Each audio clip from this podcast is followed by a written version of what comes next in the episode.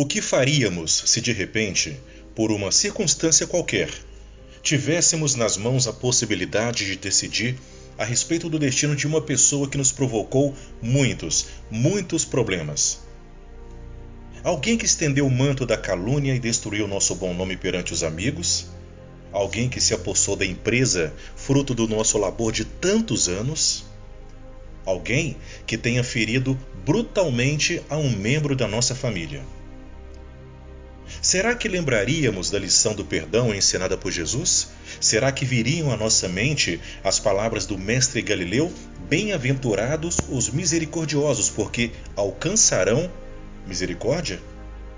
Ou ainda, a exortação a respeito de nos reconciliarmos o mais depressa possível com nosso adversário?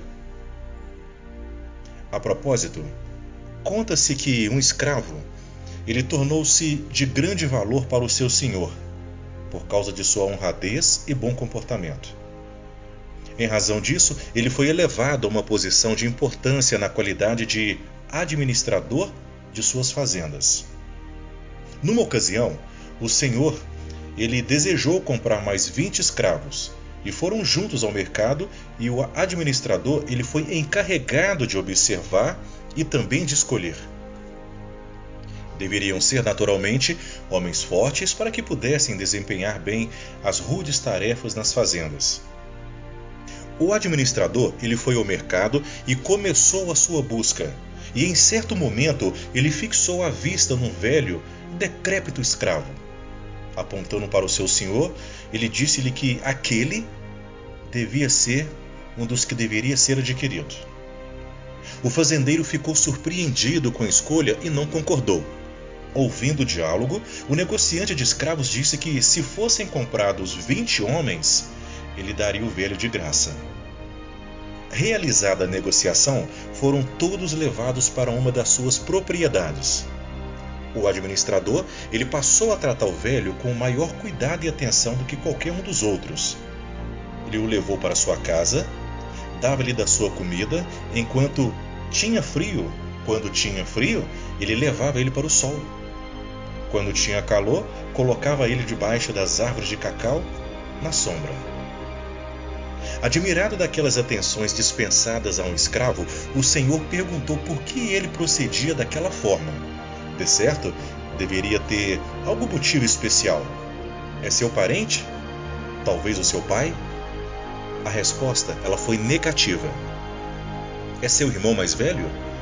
Também não, respondeu. É seu tio ou outro parente? Não tenho parentesco algum com ele, nem mesmo é meu amigo. Então perguntou o fazendeiro por que motivo tem tanto interesse por ele. Ele é o meu inimigo, Senhor. Ele me vendeu a um negociante, foi assim que eu me tornei escravo. Mas eu aprendi nos ensinamentos de Jesus que devemos perdoar aos nossos inimigos. Esta é a oportunidade de exercitar o meu aprendizado. O perdão, ele acalma e abençoa o seu doador. Pessoal, é o seguinte: maior é a felicidade de quem expressa o perdão. O perdoado é alguém em processo de recuperação. No entanto, aquele que dispensa o esquecimento do mal já alcançou as alturas do bem e da solidariedade. Quando entendermos que perdoar é conquistar enobrecimento, nos faremos fortes pelas concessões de amor e compreensão que sejamos capazes de distribuir.